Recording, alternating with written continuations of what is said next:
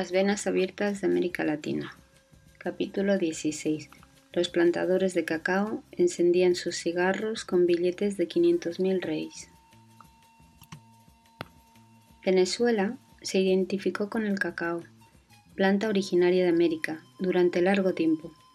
Los venezolanos habíamos sido hechos para vender cacao y distribuir en nuestro suelo las baratijas del exterior, dice Rangel. Los oligarcas del cacao, más los usureros y los comerciantes integraban una santísima trinidad del atraso. Junto con el cacao, formando parte de su cortejo, coexistían la ganadería de los llanos, el añil, el azúcar, el tabaco y también algunas minas.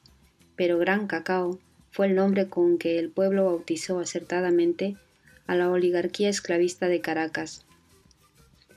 A costa del trabajo de los negros, esta oligarquía se enriqueció abasteciendo de cacao a la oligarquía minera de México y a la metrópoli española.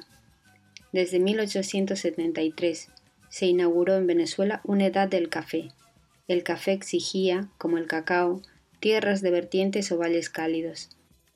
Pese a la irrupción del intruso, el cacao continuó de todos modos su expansión, invadiendo los suelos húmedos de Carúpano, Venezuela siguió siendo agrícola, condenada al calvario de las caídas cíclicas de los precios del café y del cacao.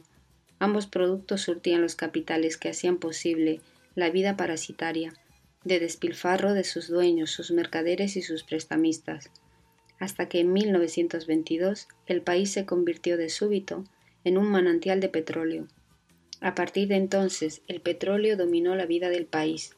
La explosión de la nueva fortuna vino a dar la razón, con más de cuatro siglos de atraso, a las expectativas de los descubridores españoles, buscando sin suerte al príncipe que se bañaba en oro, habían llegado a la locura de confundir una aldehuela de Maracaibo con Venecia, espejismo al que Venezuela debe su nombre, y Colón había creído que en el Golfo de Paria nacía el paraíso terrenal.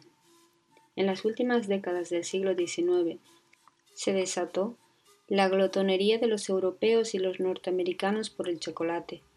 El progreso de la industria dio un gran impulso a las plantaciones de cacao en Brasil y estimuló la producción de las viejas plantaciones de Venezuela y Ecuador. En Brasil, el cacao hizo su ingreso impetuoso en el escenario económico, al mismo tiempo que el caucho, y como el caucho, dio trabajo a los campesinos del nordeste. La ciudad de El Salvador, en la bahía de Todos los Santos, había sido una de las más importantes ciudades de América, como capital de Brasil y del azúcar, y resucitó entonces como capital del cacao. Al sur de Bahía, desde el Reconcavo hasta el estado de Espíritu Santo, entre las tierras bajas del litoral y la cadena montañosa de la costa, los latifundios continúan proporcionando en nuestros días la materia prima de buena parte del chocolate que se consume en el mundo. Al igual que la caña de azúcar, el cacao trajo consigo el monocultivo y la quema de los bosques, la dictadura de la cotización internacional y la penuria sin tregua de los trabajadores. Los propietarios de las plantaciones, que viven en las playas de Río de Janeiro y son más comerciantes que agricultores, prohíben que se destine una sola pulgada de tierra a otros cultivos. Sus administradores suelen pagar los salarios en especies, charque, harina, frijoles, cuando los pagan en dinero, el campesino recibe por un día entero de trabajo un jornal que equivale al precio de un litro de cerveza y debe trabajar un día y medio para poder comprar una lata de leche en polvo. Brasil disfrutó un buen tiempo de los favores del mercado internacional. No obstante, desde el pique encontró en África serios competidores. Hacia la década del 20 ya Ghana había conquistado el primer lugar los ingleses habían desarrollado la plantación de cacao en gran escala, con métodos modernos, en este país que por entonces era colonia y se llamaba Costa de Oro. Brasil cayó al segundo lugar y años más tarde al tercero, como proveedor mundial de cacao. Pero hubo más de un periodo en que nadie hubiera podido creer que un destino mediocre aguardaba las tierras fértiles del sur de Bahía. Invictos todo a lo largo de la época colonial, los suelos multiplicaban los frutos, los peones partían las bayas a golpe de facón, juntaban los granos, los cargaban en los carros para que los burros los condujeran hasta las artesas, y se hacía preciso talar cada vez más bosques, abrir nuevos claros, conquistar nuevas tierras a filo de machete y tiros de fusil. Nada sabían los peones de precios ni de mercados, ni siquiera sabían quién gobernaba Brasil. Hasta no hace muchos años, todavía se encontraban trabajadores en las facendas, convencidos de que don Pedro II, el emperador, continuaba en el trono. Los amos del cacao se restregaban las manos. Ellos sí sabían, o creían que lo sabían. El consumo de cacao aumentaba y con él aumentaban las cotizaciones y las ganancias. El puerto de Ileus, por donde se embarcaba casi todo el cacao, se llamaba la Reina del Sur y aunque hoy languidece, allí han quedado los sólidos palacetes que los facendeiros amueblaron con fastuoso y pésimo gusto. Jorge Amado escribió varias novelas sobre el tema. Así se recrea una etapa de alza de precios, y Leus y la zona del cacao nadaron en oro, se bañaron en champaña, durmieron con francesas llegadas de Río de Janeiro. El más chic de los cabarets de la ciudad el coronel Maneca Dantas encendía cigarros con los billetes de quinientos mil reis, repitiendo el gesto de todos los facendeiros ricos del país en las salsas anteriores del café, del caucho, del algodón y del azúcar.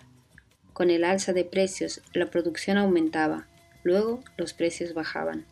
La inestabilidad se hizo cada vez más estrepitosa y las tierras fueron cambiando de dueño. Empezó el tiempo de los millonarios mendigos, los pioneros de las plantaciones cedían su sitio a los exportadores que se apoderaban ejecutando deudas de las tierras. En apenas tres años, entre 1959 y 1961, por no poner más que un ejemplo, el precio internacional del cacao brasileño en almendra se redujo en una tercera parte. Posteriormente, la tendencia al alza de los precios no ha sido capaz de abrir, por cierto, las puertas de la esperanza. La CEPAL augura breve vida a la curva del ascenso. Los grandes consumidores de cacao, Estados Unidos, Inglaterra, Alemania Federal, Holanda, Francia, estimulan la competencia entre el cacao africano y el que producen Brasil y Ecuador para comer chocolate barato. Provocan así, disponiendo como disponen de los precios, periodos de depresión que lanzan a los caminos a los trabajadores que el cacao expulsa. Los desocupados buscan árboles bajo los cuales dormir y bananas verdes para engañar el estómago. No comen, por cierto, los finos chocolates europeos que Brasil, tercer productor mundial de cacao, importa increíblemente desde Francia y desde Suiza.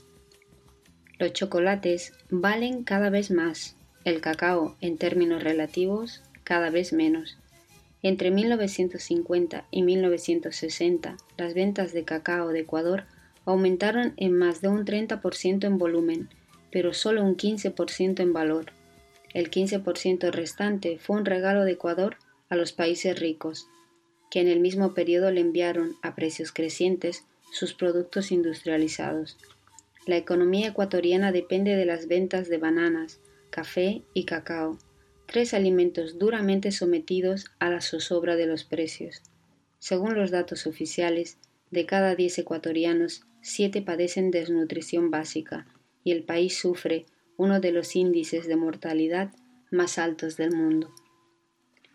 En el próximo capítulo, brazos baratos para el algodón.